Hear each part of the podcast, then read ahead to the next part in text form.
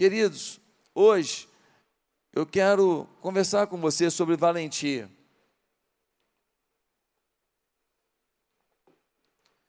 E eu preciso perguntar primeiro se você tem sido valente. Diante das lutas que você está enfrentando, você tem mostrado valentia? Diante das incertezas que pairam sobre a sua vida, você tem mostrado valentia? Diante dos sonhos que você, pelo menos, já teve algum dia, eles podem estar um pouco embaçados hoje. Durante o processo do sonho, você foi tendo vitórias, mas talvez você tenha tido alguma situação agora que não é tão confortável. Mas o sonho parou? Onde está a sua valentia?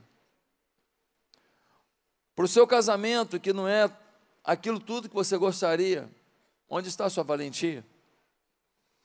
Para o seu filho, que se perdeu no caminho, onde está a sua valentia?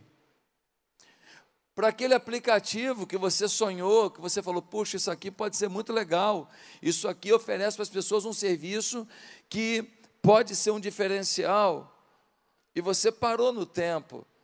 Onde está a sua valentia? Bem, hoje cada um de nós vai precisar pensar em que área pode ser mais valente para o seu dia a dia e também para a sua caminhada de fé.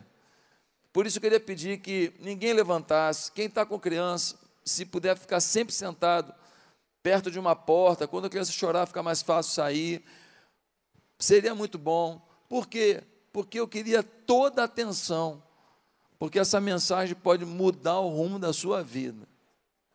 Abra comigo a sua Bíblia no segundo livro de Samuel, no capítulo 23. E nós vamos ler a partir do verso 8. Segundo livro de Samuel 23, a partir do verso 8.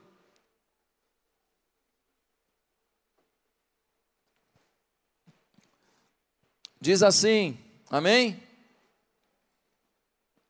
Samuel até no aplicativo é demorado para achar, né? Segundo livro de Samuel, 23, versículo 8, diz assim: Os principais guerreiros de Davi.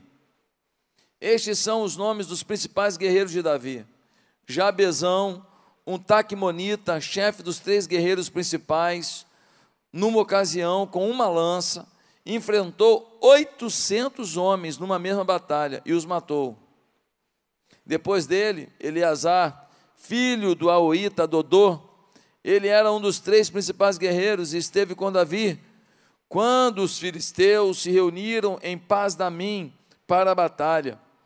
Os israelitas recuaram, mas ele manteve a sua posição e feriu os filisteus até a sua mão ficar dormente e grudar na espada. O Senhor concedeu uma grande vitória a Israel naquele dia, e o exército voltou para onde Eleazar estava mas somente para saquear os mortos. Depois dele, Samar, filho de Agé, de Arar. Os filisteus reuniram-se em Leí, onde havia uma plantação de lentilhas. O exército de Israel fugiu dos filisteus, mas Samar tomou posição no meio da plantação, defendeu-a e derrotou os filisteus. O Senhor concedeu-lhe uma grande vitória. Durante a colheita, Três chefes do batalhão dos 30 foram encontrar Davi na caverna de Adulão, enquanto um grupo dos filisteus acampava no vale de Refaim. Estando Davi nessa fortaleza e o destacamento filisteu em Belém, Davi expressou este forte desejo: quem me dera me trouxessem água da cisterna da porta de Belém. Então aqueles três atravessaram o acampamento filisteu, tiraram água da cisterna e a trouxeram a Davi, mas ele se recusou a beber. Em vez disso, derramou-a como uma oferta ao Senhor e disse: O Senhor me livre de beber dessa água. Seria como beber o sangue dos que arriscaram a vida para trazê-la. E Davi não bebeu daquela água. Foram esses os feitos dos três principais guerreiros. Davi tinha um grupo de elite. Eram chamados os guerreiros de Davi ou os valentes de Davi. Era uma guarda principal. esses caras dariam a vida por Davi. Um deles, Jabezão, numa batalha só, enfrentou e matou 800 pessoas. Pensa que guerreiro é esse. Naquela época, não tinha metralhadora, granada e míssil. Naquela época, a destreza do gladiador, a destreza do soldado contava. A sua habilidade com espada, com lança, a sua força física, a sua agilidade, ela era muito importante numa batalha. E o Jabezão fez um estrago no exército inimigo. Um outro, chamado Eleazar, foi para uma batalha. Os filisteus começaram a vencer a batalha. Todo mundo recuou. Quando todo mundo recuou, ele, ao invés de recuar, como todo mundo, ele peitou a situação, foi para cima e começou a matar um monte de gente ao mesmo tempo. Venceu o final da batalha sozinho. E aí o exército veio e pôde saquear os despojos de guerra com tranquilidade por causa de Eleazar. Um outro chamado Sa Samá, bem, sobre Eleazar é interessante, diz que ele estava lutando e a espada ficou colada na mão dele. Alguns acham que é por causa da cãibra, porque diz que ele sentiu né, na mão dele aquela pressão ali. Alguns já acham, como o grande historiador Flávio Josefo, que na verdade o sangue escorreu pela mão dele e foi secando, a ponto que fez uma bola de sangue que deixou a espada colada na mão dele. Uma coisa incrível. Agora olha o outro, Samar. Samar, ele vai proteger uma plantação de lentilha, um protetor do agronegócio. Olha que legal. Se não tem a, lentilha, não tem comida para o povo. Ele foi lá proteger. O pessoal recuou e ele foi para cima dos filisteus, protegeu a plantação, venceu a batalha. São três exemplos dos guerreiros, dos valentes de Davi. Mas tem mais três ali que são citados. E esses três é bem interessante, porque Davi está perto da caverna de Adulão, e ele tem assim um momento difícil do reino, e ele não está podendo ter água fresca com ele, ele não está podendo ir aonde quer, há ameaças no entorno, e ele então suspira e diz: Olha, quem me dera eu ter uma água lá da cisterna da entrada de Belém. Pensa numa água geladinha, fresca. Pensa numa água gostosa. Ele fala: Meu Deus, até lembrei de água. Quem me dera ter uma água geladinha agora aqui. Não estou aguentando todo dia beber essa água morna, essa água meio temperatura ambiente, num lugar quente. Não, não é a mesma coisa. Três guerreiros de Davi passam pelo meio do exército filisteu, correndo risco de vida, vão até lá, pegam água na cisterna, bota no cantil, chega até Davi e fala: Davi, você queria beber água geladinha lá de Belém? Queria, mas está o exército filisteu em volta, né? não tem jeito. Eles falam assim: tem jeito assim, toma aqui a água, pode beber. O Davi fala: vocês foram lá? Fomos. Vocês colocaram a vida em risco para trazer uma água para mim? Eles falam: sim. Por que vocês fizeram isso? Porque você é o nosso rei. Davi fica tão impressionado com a lealdade daqueles homens, pega a água e fala assim: Eu não sou digno de beber essa água.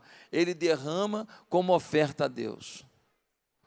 Sabe, às vezes eu fico pensando que muitos de nós estamos nessa mesma situação hoje.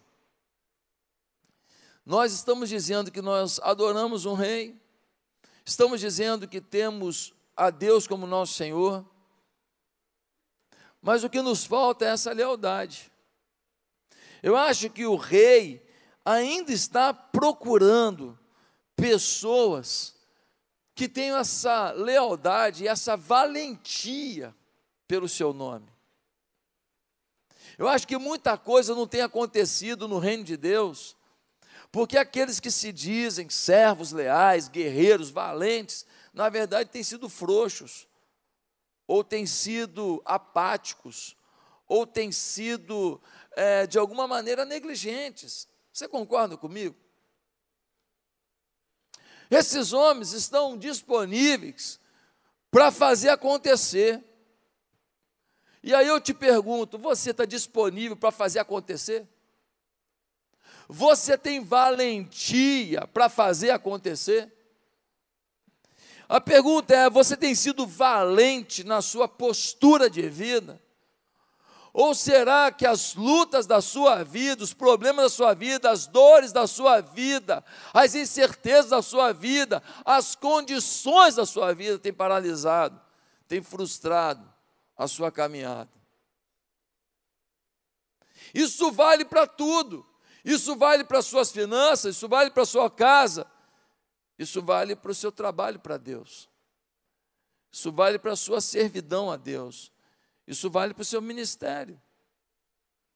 O nosso Deus tem uma expectativa de ver gente valente, gente que pega água fresca na cisterna de Belém, gente que corre atrás que vai à luta, gente que não se entrega. Mas muitos de nós aqui temos nos entregado na vida financeira, na vida familiar, na vida emocional. Um monte de coisa não está boa na sua vida e você não tem valentia para mudar. Você aceitou a condição que chegou. Você parou naquilo que você não quer. A valentia para vencer envolve algumas coisas. Eu quero responder. E ficou bonito aqui, não ficou? Você podia até tirar uma foto enquanto a gente está aqui e postar no seu story, me marcar e marcar a igreja, que é uma forma de muita gente ser de alguma maneira também desafiado a querer ter valentia, ser desafiado a querer Jesus. É uma forma de evangelização. Olha que tela linda que ficou aqui. Aquela ali foto sou eu mas eu, eu não gosto. Vocês gostam de rir, né? Então, gente, tira uma foto aí e posta no seu stories lá, no seu feed, para poder de alguma maneira divulgar esse momento que a gente está aqui pensando em valentia. Tem muita gente precisando ser valente também e pode entrar no culto agora se ver a sua foto. Bem, querido, a valentia para vencer envolve o quê? Primeiro, a valentia para vencer envolve acreditar que você não terá que colher no futuro o que semeou no passado. Existe o presente. Repete comigo.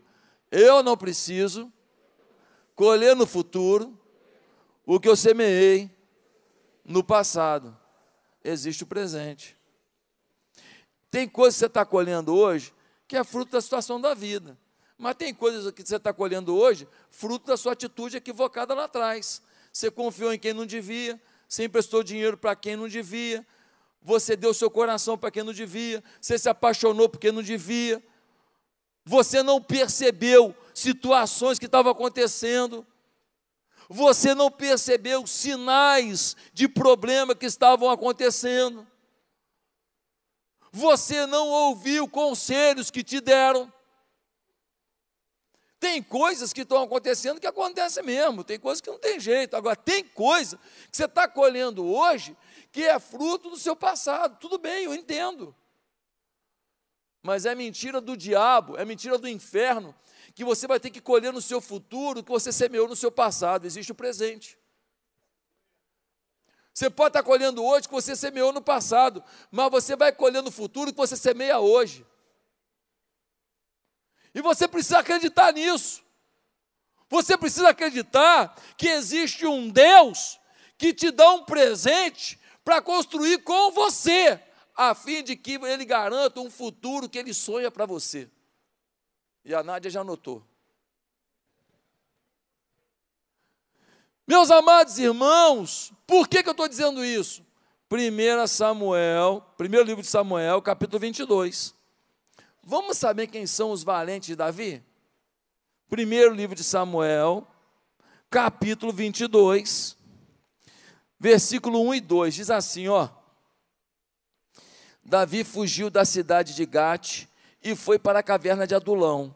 Quando seus irmãos e a família de seu pai souberam disso, foram até lá para encontrá-lo. Também juntaram-se a ele todos os que estavam em dificuldades, os endividados, e os descontentes, e ele se tornou o líder deles. Havia cerca de 400 homens com ele. Irmão, Davi estava sendo perseguido por Saul. Ele se escondeu numa caverna. Um grupo da família foi lá visitá-lo, mas foi para lá também, sabe quem? Os endividados, os ferrados, os lascados, os estragados, os relegados, os que ninguém queria papo com eles, os caras que não tinham moral nenhuma, os caras com nome no SPC e no Serasa, os caras que ninguém convidava para festa nenhuma, os caras que ninguém queria papo com eles, uns caras que ninguém ia dar emprego para eles. Pensa nos caras rejeitados, pensa nos caras endividados, pensa nos caras que ninguém acreditava neles. Esses caras foram para Davi e falaram: Davi, lá na cidade tem espaço para a gente não. Nós somos tudo, Zé Ninguém lá. Nós vamos caminhar contigo. Você pode liderar a gente? Davi olhou e falou assim: Deus, brincadeira, hein? Podia mandar uma safra melhor, não? Olha só, esses eram os homens que estavam com Davi. Candidatas a ninguém. Quem eles se tornaram? A guarda de elite do maior reino da terra. Eles se tornaram os homens de confiança, os maiores guerreiros do universo, os homens mais leais que um homem, que um rei poderia ter na história. Ou você acredita que o seu passado vai determinar o seu futuro e continua do jeito que está, ou você lida com o que você está vivendo no presente em função do seu passado, mas você acredita que semeando agora você vai colher bem no futuro. Pastor, mas deixa eu te falar uma coisa. Como é que eu vou ser um pastor? Como é que eu vou ser uma pastora? Como é que eu vou ser um líder, pastor? Eu participei de urgia, pastor. Eu participei de pecado, pastor. Eu era um pornográfico, pastor. Pastor, eu matei gente, pastor. Pastor, eu enganei minha família, pastor. Eu passei para trás meus sócios, pastor. Pastor, eu fiz muita porcaria, pastor. Pastor, toda imundícia do mundo eu provei, pastor. Deixa eu te falar. Deus não trabalha com o teu senso de justiça. Enquanto você achar que Deus está preocupado com o que você foi para determinar o que você vai ser, você está lascado. Você não entendeu nada ainda. Existe uma graça divina que pega essa imundícia toda por onde você passou, lava no sangue remido, no sangue libertador do Calvário e faz com que esse amor de Deus recaia sobre a tua vida. Você precisa acreditar que você pode ser limpo, puro, íntegro, honesto, um homem de Deus, uma mulher de Deus. Não é o teu passado que determina o teu futuro. Não é. Você não pode deixar o diabo roubar o teu futuro por causa das imundícias por onde você passou. Tem um tal de um tal de Moisés que tinha sangue nas mãos. Matou um homem com as próprias mãos. Mas falava com Deus como nenhum homem na terra nunca falou. Tem um tal de Paulo que tirou o sangue inocente de homens como Estevão. Morreram homens de Deus por causa dele. Mas quando o Calvário chegou, quando o Evangelho chegou, eis que tudo se fez novo. Ah, meus amados irmãos, nós não podemos deixar que o nosso passado determine o nosso futuro. Lembra de Jefté? Jefté era filho de uma prostituta. O pai dele casou de novo. Ele teve alguns filhos, o pai dele. E o pai, a esposa e os irmãos de Jefté o rejeitaram. Ah, isso aí, isso aí é o bastardo. Isso aí é o porcaria. Só que um dia os amonitas ameaçaram o povo. E quem era o cara diligente? Quem era o cara íntegro? Quem era o cara correto? Quem era o cara vitorioso? Quem era o cara aguerrido que eles podiam confiar? Na hora que o bicho pegou, foram a Jefité. E o camarada mais rejeitado se tornou o líder de todos. É assim que Deus faz. Não deixe a sua história prejudicar o seu futuro. Existe o presente. Quem toma posse, diga, diga eu tomo. eu tomo. Segundo lugar, a valentia para vencer envolve sensibilidade para ouvir o que o rei está dizendo.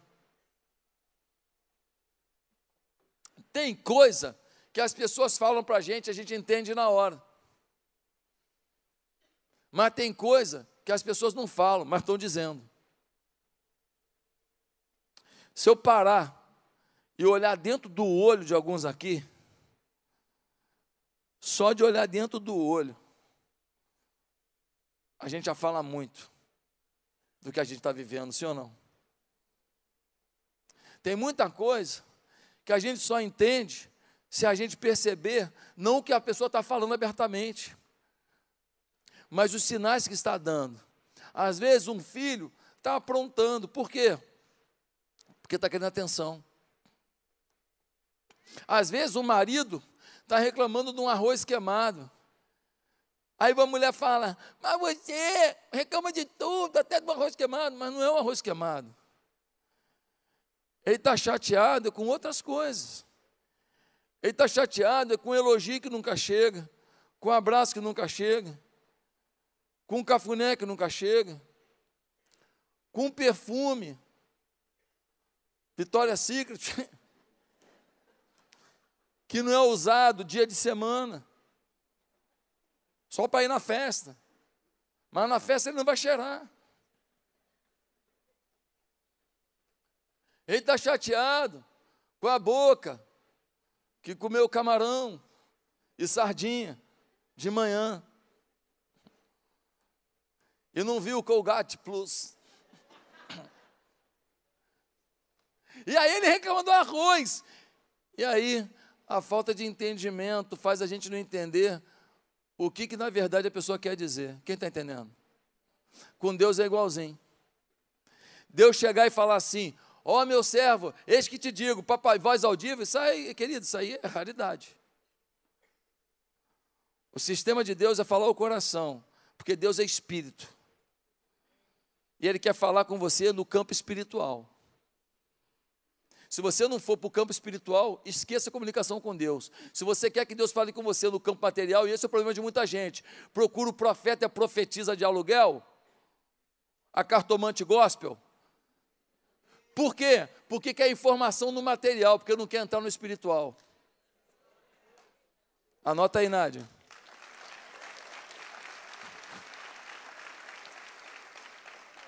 Deus quer que você entre no espiritual, para você comunicar com Deus no espiritual. Então você vai ter que entrar, entrar no ambiente espiritual.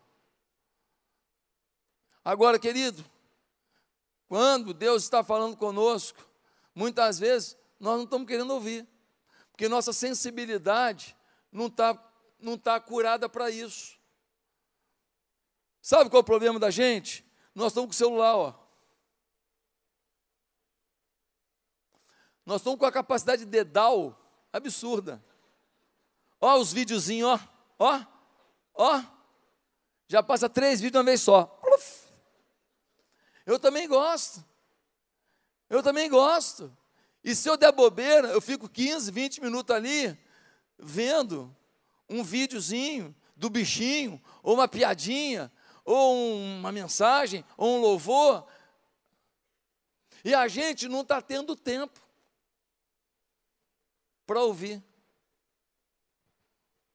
Deus continua falando. Ou a gente não ouve, ou quando a gente ouve, a gente não tem coragem de fazer o que a gente ouviu. Como assim, pastor? É simples. Tem coisa que Deus falou com você que você até entendeu. Faz isso, faz aquilo. Mas a gente fica naquela atitude assim: será que Deus falou mesmo? Será que eu devo fazer isso mesmo? E aí, a gente não faz. Está faltando no nosso dia meditação. Eu estou lembrado de quando, lá em Gênesis 24, versículo 63, Isaac está esperando a chegada da mulher da vida dele, porque o o empregado do pai dele foi buscar uma esposa para ele. E diz o texto assim: E pela tarde meditava Isaac. Eu fico imaginando o que ele estava meditando. Ele estava pensando: vai chegar uma esposa aí. Como que será que ela é? Como é que vai ser minha lua de mel? O que, que eu falo para ela? Será que eu dou um presente para ela logo na chegada? Como eu devo tratá-la? Será que ela vai gostar de mim? Será que ela compreende que há uma promessa sobre a minha vida de ser pai de uma grande nação? Será que ela entende que ela vai ser mãe de uma grande nação? Ele está ali refletindo, pensando, e finalmente chega a Rebeca. E ele constrói com ela um momento muito propício. E ele constrói um início de relacionamento muito lindo. Infelizmente, ele não meditou o suficiente para pensar: o que, que meu pai fazia com a minha mãe que eu não posso fazer com ela? Porque ele acabou repetindo o mesmo erro de Abraão, quando, num momento em que olharam para a mulher dele, ele, com medo, não disse que era esposa, mas disse que era irmã. Talvez tivesse refletido um pouco mais, não teria copiado os erros que o seu próprio pai cometeu com a sua mãe. Quem está entendendo aqui? Meus amados irmãos, nós precisamos refletir, é preciso atenção. E quando Deus fala, precisamos acreditar que os insights que Deus está dando é porque nós vamos poder realizar alguma coisa incrível com isso. Nós vamos poder viver alguma coisa exponencial com isso. Lembra daquela mulher que lá em Mateus 26, verso 6 em diante, ela pega e derrama um perfume completo sobre Jesus? Gente, diz o texto que o perfume custava o salário de um trabalhador anual. Vamos fazer como se fosse o salário mínimo? Quanto é o salário mínimo? Mil. Vocês não sabem, vocês estão com dinheiro. Acho que é 1.212, é isso? Que hoje eu falei 1.200, a irmãzinha aqui. E 12! Então, 1.200 vezes 12 meses, vão arredondar 15 mil. A mulher pegou 15 mil reais de perfume e derramou de uma vez só sobre Jesus. O Judas falou: Que desperdício. E eu estou olhando para vários Judas aqui. Porque quem aqui não ia falar o mesmo?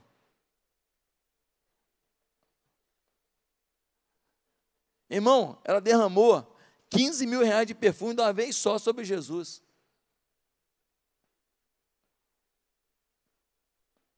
ela teve um insight. Ela percebeu o que o Espírito Santo queria fazer. Mas o que ela fez, humanamente falando, é loucura. Pô, botar alguns perfuminhos e falar, Jesus, leva aí para casa. Ó, todo dia, três gotinhas de cada lado, está tudo certo. Mas não, ela derrama tudo. Aí o Judas, que desperdício, podia vender para poder dar para os pobres um pouco. Mentiroso, queria roubar o dinheiro. Aí Jesus fala assim: não, não, não. A mulher teve um insight do Espírito. Ela fez o que parece loucura, mas ela fez o que Deus queria que ela fizesse. Porque ela está perfumando meu corpo para minha morte. E aonde o Evangelho foi pregado, e foi falado lá, mas não registrado no texto. Inclusive, o pastor Josué, em 2022, vai falar dessa mulher. Por quê? Porque ela marcou a minha vida. Quando Deus está falando para você fazer alguma coisa no seu prédio, para evangelizar todo mundo, você não faz. E você ia salvar alguém, já ia estar do teu lado aqui sentado, talvez liderando dez vezes mais célula que você. Quando Deus fala para você fazer alguma coisa no seu trabalho, para poder influenciar as pessoas, aí você não faz. Quando Deus fala para você tratar alguém que te trata mal de uma maneira diferente, aí você não quer. Quando Deus fala para você doar alguma coisa para alguém, você fala, não, isso é loucura da minha cabeça, e você não faz, e você não experimenta, não experimenta o mover de Deus, o milagre de Deus, por quê? Porque você, quando ouve, não obedece, e muitas vezes nem ouve, porque está muito ocupado. Em terceiro lugar, a valentia para vencer envolve compromisso com o que Deus quer realizar. A valentia envolve compromisso. Você não vive para você, não, querido. Você está nesse mundo para a glória de Deus. Você não vive para ser umbigo seu lindo, não, é? Não, não, não. Você é abençoado enquanto serve a Deus. Você ganha dinheiro e você usufrui do dinheiro servindo a Deus. Você trabalha e você engrandece o nome de Deus e ainda é honrado no trabalho. Você passa num concurso e você fica feliz da vida e honra a Deus porque passou no concurso. Você constrói uma casa e aquela casa se torna uma agência do reino, porque a sua casa não é só para você ficar num quarto esplêndido, numa piscina linda. Não! A sua vida é para Deus. Agora dá uma olhada nesses caras. O Eleazar, o Jabezão, o Samar, os caras enfrentam batalhas, muitas vezes sozinhos, dizendo: se todo mundo recuar, pode recuar, mas eu sou valente de Jesus, eu não recuo. Que coisa louca! Se você perguntasse para eles, cara, todo mundo recuou, você continuou lutando e feriu 800 pessoas, que loucura é essa? Loucura não, eu fiz para o meu rei. Mas, cara, você podia morrer? podia. Mas você tinha compreensão que você podia morrer? Sim. Estava disposto a morrer. Mas ia findar sua vida? Sim, mas findaria com honra cumprindo meu papel. Meu papel é servir esse rei. E aí talvez você pergunte assim: por que eles eram tão fiéis a Davi? Câmeras a mim que eu vou responder. Se você perguntasse para eles, por que vocês são tão fiéis assim a Davi, o rei? Sabe o que eles diriam? Eles diriam assim: Nós amamos o homem que nos deu propósito e razão de vida. Nós éramos marginalizados. Ninguém respeitava a gente, a gente não tinha nem nome. Quando a gente passava na calçada, as pessoas atravessavam para o outro lado. Mas o que ele fez por nós foi nos dar nome, nos dar honra, nos dar sentido e propósito de vida, nos dar dignidade. Nós amamos o nosso rei. Sabe qual é o problema hoje? É que muitos de nós não temos a mesma gratidão pelo nosso rei. Muitos de nós não reconhecemos o que Deus fez por nós. Muitos de nós não reconhecemos quanta coisa boa a gente já tem na nossa vida. Muitos de nós estamos sempre pensando no que perdemos ou no que não temos e a gente não consegue desenvolver um espírito de gratidão e um espírito de reconhecimento de que Deus nos basta. E se nos cuidou até hoje, vai continuar cuidando. E se alguma coisa deu errado no caminho, Deus é Deus. E às vezes a minha tropeçada no caminho vai me ensinar as lições que vão fazer me dar o salto maior. Porque quando eu vou numa poça d'água e eu vejo a poça d'água, eu falo: caramba, eu tenho que pular até lá para não pisar nessa poça d'água. Muitas vezes eu tenho que andar para trás e quem quer andar para trás? E quando eu ando para trás, eu corro, eu pego o impulso e eu consigo soltar mais longe e atravessar as poças da vida. Esses homens sabiam o que Davi tinha feito na vida deles. E você sabe o que Deus fez na sua vida? Você, você consegue avaliar o valor do gosto de uma banana? Não, pastor, que palhaçada é essa do gosto da banana? É, do gosto da banana. Porque tem um monte de gente que está no hospital agora que não pode comer uma banana. Não é pouca gente, não.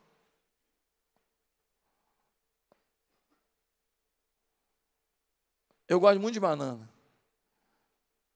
Banana com pasta de amendoim, aleluia, glória a Deus, três vezes.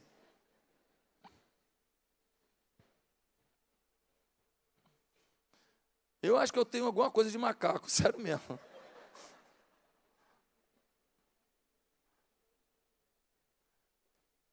Só sabe o valor do gosto uma banana quem não pode comer. Só sabe o valor de poder comer um ovo frito no café, um bife no almoço, quem não tem como escolher o que vai comer. Essa pessoa sabe o valor. Mas quem escolhe o que quer comer não sabe o valor. Olha o que Deus fez com a gente. Olha o quanto que Ele nos usou. Olha o quanto que Ele nos abençoou mas às vezes nós não somos comprometidos com o rei. Um pastor amigo meu me disse assim: Pastor Josué, quando explodiu a visão celular em Manaus, eu fui lá. Falei, cara, eu queria ter ido, como é que foi esse negócio? Ele falou, pastor, eu cheguei lá, eu fiquei assustado. Falei, por quê? Ele falou, porque eu encontrei um garoto de 17 anos que liderava 3 mil pessoas em células. Eu falei, 17 anos, mas era o quê? Uma rede de adolescente? Ele falou, não. Tinha adolescente, tinha criança, tinha casado, tinha adulto, tinha velho, tinha tudo. Eu falei, mas um garoto de 17 anos, é, um garoto de 17 anos liderava 3 mil pessoas. Eu falei, meu Deus do céu, Aí eu fico pensando, já imaginou se nos 13 mil, vamos arredondar para 10 mil? Se nos 10 mil membros aqui da sede, 10 mil, se 10 pessoas só acreditassem dessa unção, se 10 pessoas só tomassem posse dessa unção, se 10 pessoas que estão me olhando aqui, 10, falassem, eu assumo essa unção sobre a minha vida, e dissesse: Eu vou abrir célula, vou multiplicar célula, e eu vou fazer a obra do Senhor, e eu vou orar, e eu vou interceder, e eu vou liderar 3 mil pessoas. Se só 10 pessoas crescem nessa unção, em um ano e meio, dois anos, a gente tinha mais 30, pessoas, 30 mil pessoas aqui. Pastor, mas não é simples assim não. Sabe o que, não é simples? Que o nosso compromisso não é do jeito que tem que ser. Sabe qual é o grande segredo do reino de Davi? Não era a inteligência de Davi, nem as habilidades de Davi. O grande segredo do reino de Davi, ah, é a benção de Deus. Sim, a benção de Deus, óbvio. Mas qual é o grande segredo humano do reino de Davi? A lealdade dos súditos. Sabe qual é o grande segredo da igreja de atitude? A lealdade que você conseguir ter. Essa igreja será do tamanho da sua lealdade. Essa igreja será do tamanho do seu amor. Ah, pastor, mas a igreja tem muito defeito. Eu sei. Mas eu não estou falando de defeito, eu estou falando da sua lealdade. Que se a sua lealdade depender de não ter defeito, você ainda não entendeu o que é lealdade. Mas em último lugar, a valentia para vencer envolve não fugir dos riscos. No versículo 17 é interessante, porque a gente lê assim no versículo 17: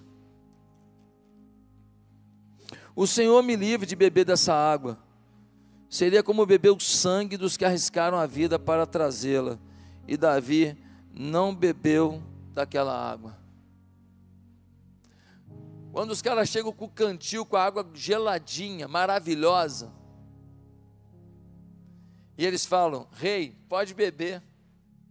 Tiramos agora lá da cisterna de Belém. O rei fala: Mas os filisteus estão em volta dela. Estão mesmo. Ué, mas vocês foram lá? Fomos. Ah, mas, mas vocês poderiam ser vistos. Rei, nem te conto. Foi fácil não. A gente pegou lá um soldado dele lá, roubou a armadura dele, botou na gente, simulamos que eram do exército deles, mas teve uma hora que os caras começaram a olhar para a gente, se eles pegam a gente, a gente ia virar picadinho. Mas vocês correram esse risco todo, só para trazer água para mim? Aí ele fala assim: não, não, não. A gente viu quando o senhor falou assim: quem me dera beber da água da fonte de Belém. A gente viu quando o Senhor suspirou isso. Eu fico imaginando os três olhando no olho do rei e falando: Rei, entenda uma coisa. O teu suspiro para a gente é uma lei. Mas tem risco? Não quero saber nós estamos atentos ao que o Senhor quer. O Senhor disse: Ai, quem me dera beber daquela água geladinha. Eu não aguento mais essa água morna aqui, perto da caverna de Adulão. Chega! Quando a gente ouviu isso, a gente falou: Nós vamos arriscar nossa vida, mas nós vamos refrescar, refrescar a garganta do nosso rei. Sabe, gente, a vida é um risco. Quando você acorda de manhã, você já acorda para se arriscar. Quando você veio para cá, já passou por você um monte de entregador de moto, tadinho. Eles vivem de quanto entrega faz. Só que eles acabam, às vezes, pilotando de uma maneira perigosa. E quando você veio para cá, passou por você, talvez vários deles, que por um detalhe não bateu no no corta-vento, no, no retrovisor do seu carro, e não foi parar embaixo do seu carro, e você não passou por cima dele com moto, com tudo, e ele não virou pasta de amendoim. Se ele vai para o céu ou para o inferno, eu não sei, porque depende da salvação dele, mas você que ficou vivo nunca mais vai esquecer desse momento. Todo dia você manda um filho para a escola, você não sabe com quem que ele vai encontrar. Você não sabe com quem que ele vai se aliançar. Você coloca uma filha no mundo, você não sabe com quem ela vai casar. Se o cara vai respeitar ela. Se o cara vai querer fazer com ela tudo que ele viveu na pornografia. Se ele vai trair ela. A vida é um risco. A vida é um risco. Por isso, que nós precisamos escolher quais são os riscos que vale a pena viver. Muitos aqui não estão querendo arriscar uma amizade, arriscar um dinheiro, arriscar um tempo para poder viver um sonho. Muitos aqui não têm coragem de arriscar uma ideia. E talvez daqui a alguns anos você vai ver que alguém executou a sua ideia e floresceu, e multiplicou, e enriqueceu, e abençoou. E a ideia era sua, e você não teve coragem de arriscar. Para agradar o rei, eles arriscaram a vida. A obra de Deus não se faz com desertores, mas com soldados que perseveram, com gente que arrisca a vida por um sonho. A nossa igreja arrisca o tempo inteiro. Nós estamos o tempo inteiro arriscando algo novo, tentando algo novo. Às vezes não dá tão certo, e daí só erra quem tenta, mas também só consegue quem tenta. Será que você não não está arriscando ir para o ministério pastoral por causa de um emprego furreca que você segura até hoje? Será que você não arrisca de um dia por semana trabalhar só para Jesus? Fala, ó, nesse dia eu não trabalho para mim, vou trabalhar para Jesus o dia inteiro.